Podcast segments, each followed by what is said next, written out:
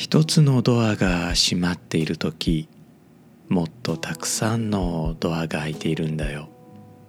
ボブ・マーリー。1です。おはようございます。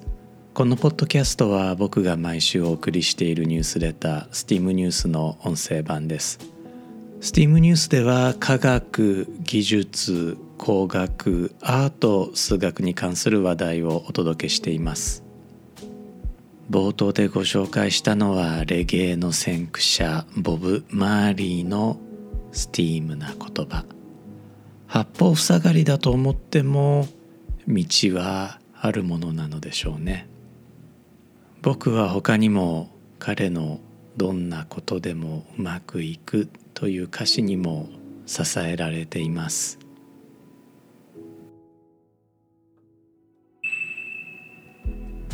さて steam.fm エピソード114では「源氏物語」のオリジナルはどこ？軽量文献学の挑戦についてお届けします。このエピソードは2023年1月19日に収録しています。このエピソードもいつも通り25分間でお届けする予定なのですが後半は上方弁でお届けする予定です。どうぞ最後までお付き合いください。小説「源氏物語」は平安時代中期の女性作家紫式部によって書かれた長編恋愛小説です。僕も現代語訳を読んだのですが書出が西暦1008年というとんでもなく古い本ながらすっかり感情移入して読みました。紫式部の本名は分かっておらず日本文学史の謎とされています。まあここではバイオレットちゃんということにしておきましょうかね。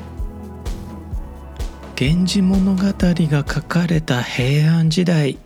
印刷技術はなくはなかったのですが普及はしていませんでしたから「源氏物語」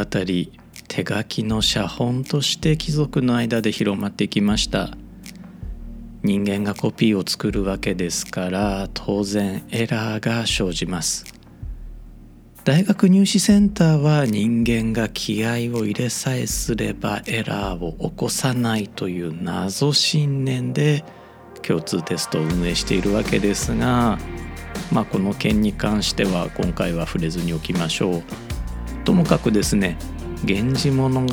はコピーを経るごとに少しずつ変化しているわけです。そうなると気になりますよね。どれが「源氏物語」のオリジナルなのだろうかと。もちろん「源氏物語」が書き写された巻物を放射性炭素年代測定法にかけていけばどれが一番古いかわかるかもしれません。放射性炭素年代測定法というのは、まあ、紙のような植物由来のものあるいは動物由来のものの中に含まれる炭素これがですね、えー、作られてから何年ぐらい経過したかというものを調べる方法なんですね。しかし残念ながら「源氏物語」はオリジナルが散逸していること。さらにはですね文学のように高速にコピーが作られていくものに対してこの放射性炭素年代測定法っていうのはあまり役に立たないことからまあ、研究事例あるにはあるのですが決定的な証拠というものはまだ出てきていません。それにですね美しさとはコミュニケーションメディアだという説があるように「源氏物語」のような美しい物語こちらはですね非常に高速に自らコピーを作っていくので放射性炭素年代測定法では、まあ、分解能が足りなさすぎてどれがオリジナルというのを見つけるのは難しいんですね。なので「まあ、源氏物語」が書かれた紙であるとか墨であるとか、まあ、そういった物理的な媒体からどれがオリジナルでどれが派生物なのかということを見極めるのは大変難しいんです。まあ、こういう非常に難しい問いに答えようとするのが軽量文献学という学問の挑戦です。文献には様々な特徴があります。そこには著者の癖も現れます。日本語文献で言えば漢字と仮名の比率だとか当点点ですね。点をどこに打つのかといったものも顕著な例になります。19世紀のイギリス人数学者オーガスタス・ド・モルガンは軽量文献学のアイディアを思いついたかなり初期の人物です。ド・モルガンは計算機科学者なら誰でも知っているド・モルガンの法則という数学規則を定式化した人で彼自身大変興味深い人物なので、まあ、いずれ、えー、この steam.fm でも紹介したいと思います。ドモルガンは一文の長さが作家の特徴として現れると考えました。まあ、確かに一文の長い作家と短い作家といらっしゃいますよね。例えば「蛍の墓」の原作一文が極端に長いんですね。一方ですね、まあ、椎名誠のようなエッセイスト文章がとても短いです。ということはですね、まあ、一文がとても長ければあこれは椎名誠ではないなみたいな判断がつくわけですね。軽量文献学では単語の使い方や使う回数単語の省略の仕方文章の長さの分散なども特徴量として使います。分散というのはばらつきのことで平均を取ると打ち消し合うような性質を調べるためにしばしば用いられる指標です。近代的な軽量文献学では単語が作る数学的な宇宙空間まで考えます。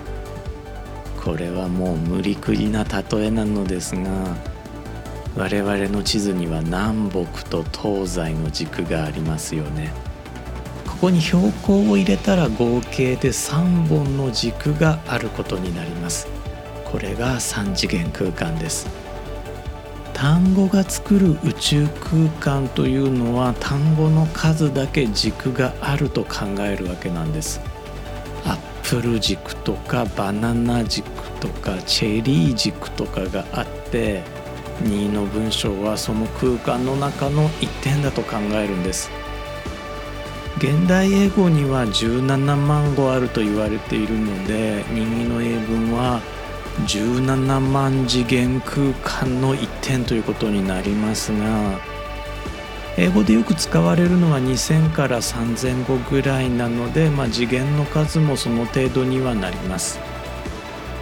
こうなると文章をデジタル化して宇宙空間の一点に置き換えると文章同士の近さが分かってきます。写本はこの単語が作る宇宙空間を少しずつ移動していく営みと言えます。完璧なコピーだったらその場にとどまるのですが人間が起こすエラーによって少しずつずれていくわけですね。このようにして「源氏物語」が宇宙をどのように旅したかを調べていくとオリジナルが推定できるんです。現在のところ「源氏物語」の写本は2から3系統まで絞り込まれているそうです。面白いですね。軽量文献学では単語が作る宇宙空間を超えてさらに高度な解析も行われます。単語と単語の組み合わせに筆者の癖が出たりさらには文字の並びの癖も見つけたりします。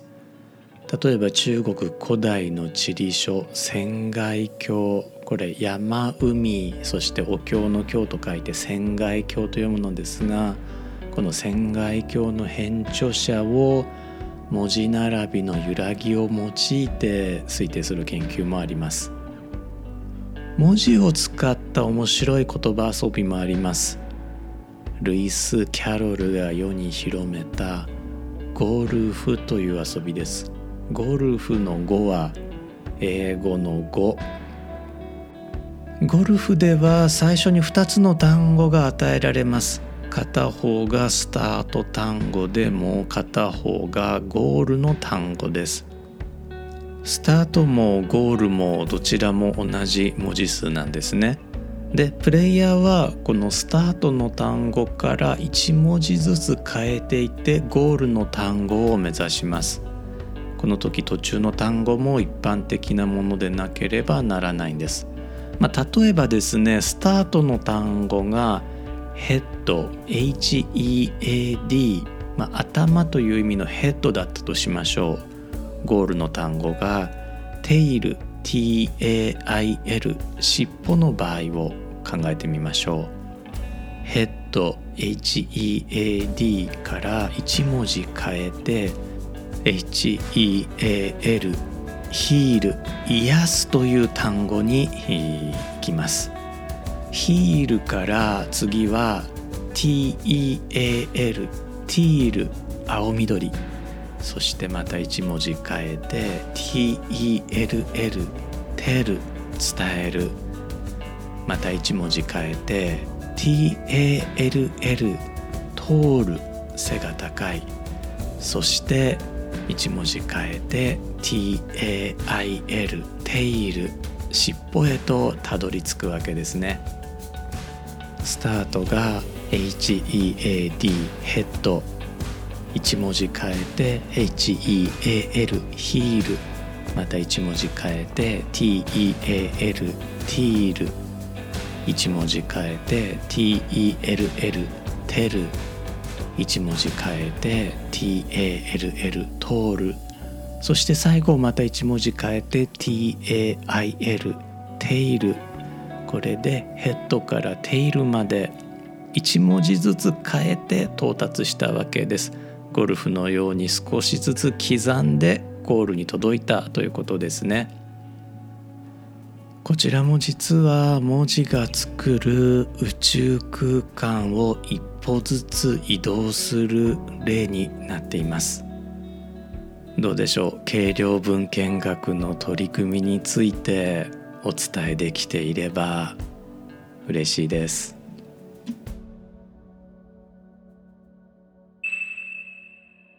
このエピソードでは「源氏物語」のオリジナルはどこ？という軽量文献学の挑戦についてお話をさせていただきました。おかげさまでこのポッドキャストもたくさんの方に聞いてくださっているのですが先日ツイッターを見ているとですねポッドキャストの聞き方として、えー、まあいろんなアクセントそれからまあいろんなあ地域の言葉のサンプルとして聞いてらっしゃるという方がおられてあそういう聞き方もあるんだなと思って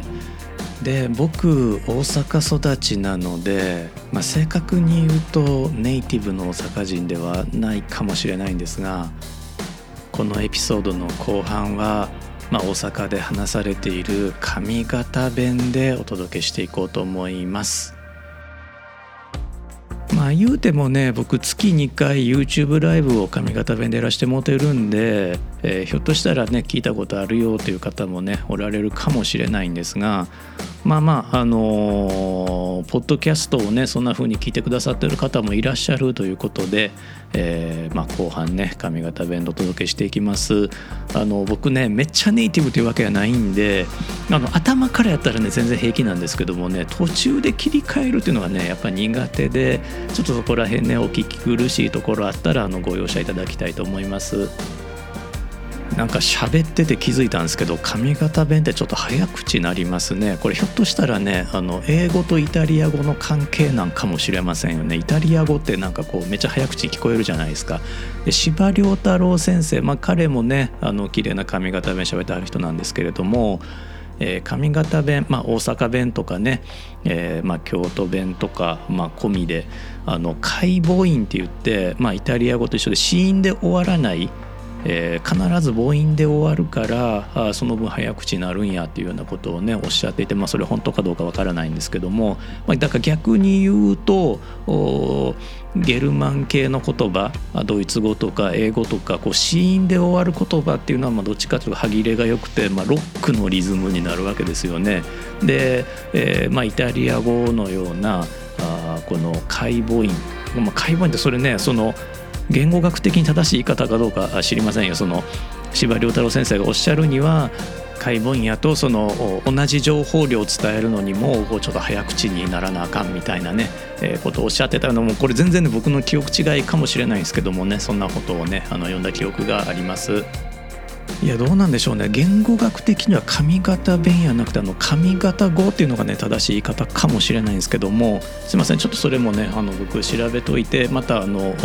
メールでお送りしてるニュースレター STEAM ニュースの方で、えー、ひょっとしたらね別冊かなんかで触れてみたいなと思います。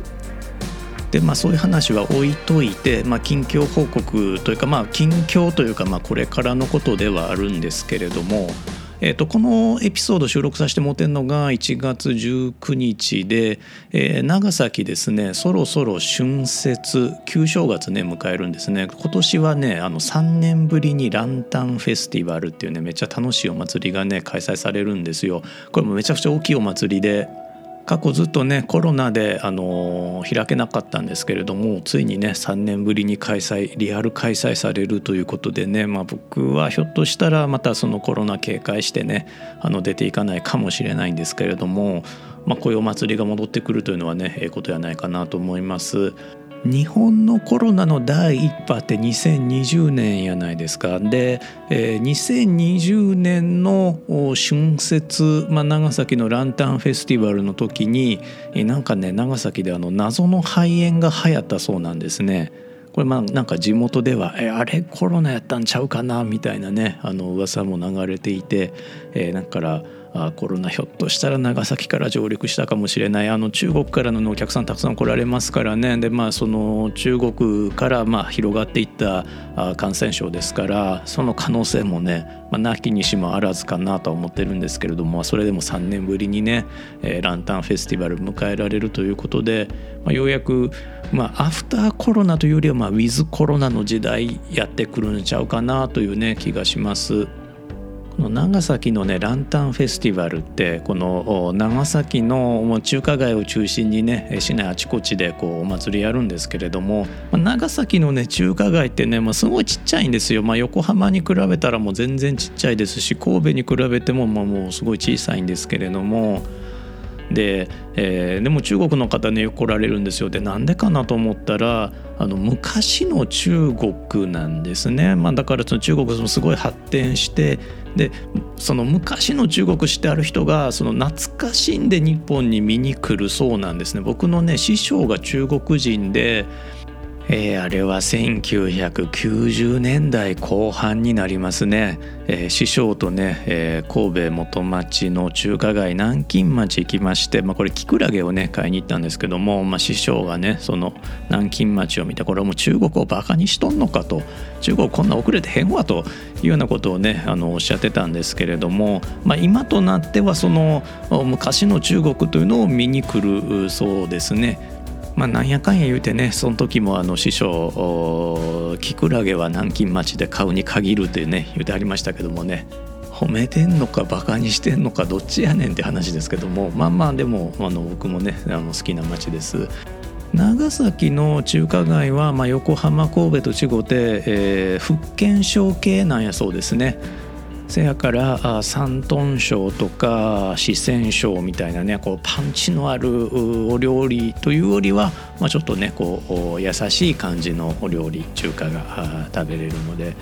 ぜひね、えー、コロナも落ち着いてきてますし、お寄りになってみてください。またねご希望ありましたらメールでお送りしてる STEAM ニュースの方で、まあ、おすすめのお店とかなんかもねこれ、まあ、でもニュースレターでお送りすることちゃいますね、まあ、なんか Twitter とかまあ、なんかで、あのご紹介したいなと思います。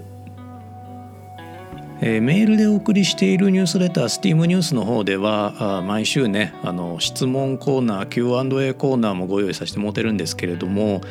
今週お送りさせてもらう114号ではあこれねあの質問サイトクオーラでいただいた欧米ではネギは一般的な食材ではないんですか？というご質問に対してですね、まあ、これあの回答として欧米ではないんですがちょっとエジプトの例をねご紹介させてもらいました。あのエジプトではね生のネギを食べるんです。あの玉ねぎちゃいますあの長ネギ、まあ、関東でいう長ネギですね。もうちょっとね太いんですけれどもね。これをね根元からポリポリかじるんですね。これなんかね成長作用があるとかなんか毒消しの作用があるとかね聞いたんですけれども、まあ、結構辛いです。でもね僕も好きでねあのエジプトいる時はねポリポリ食べてます。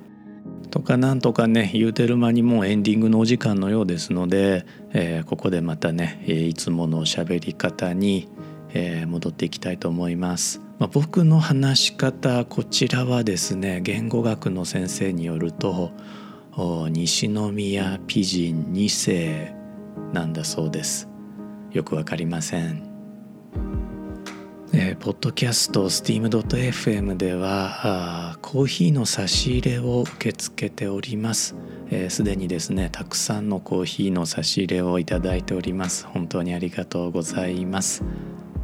メールでお送りしているニュースレター STEAM ニュースの方も本文は無料でお届けしています。メールアドレスをご登録いただくと皆さんのメールボックスに直接ニュースレターが届きます。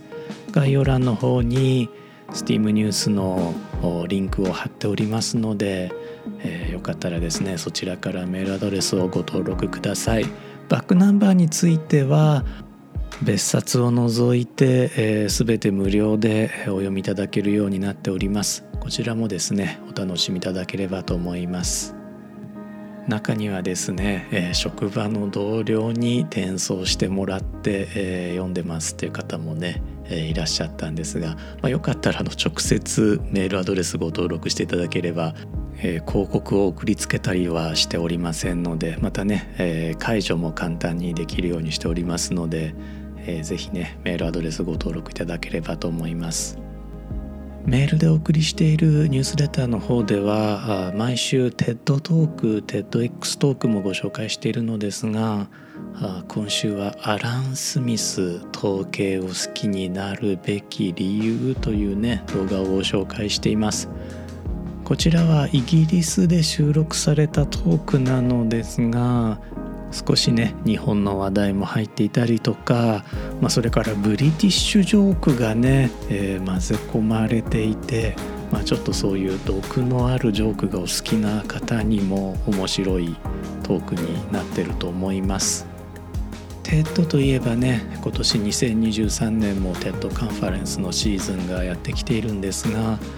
まあ、まだ予定というか計画なのですが、まあ、ひょっとしたらパブリックビューイングあるいは、まあ、オンラインでのね、えー、パブリックビューイングみたいなあ場を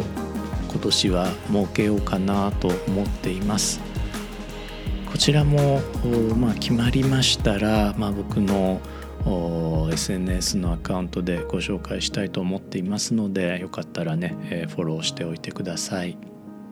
先ほどねツイッターがどうのこうのというお話をしてしまいましたが、まあ、最近はマストドンの方を中心に使っています。というわけでこのエピソードも最後まで聞いてくださってありがとうございました。来週のニュースレターお休みなのですがポッドキャストは短いエピソードをお届けしようと思っています。では steam.fm の1でした。Time's up, sorry for the burden. It's looking like we'll hurt you more today.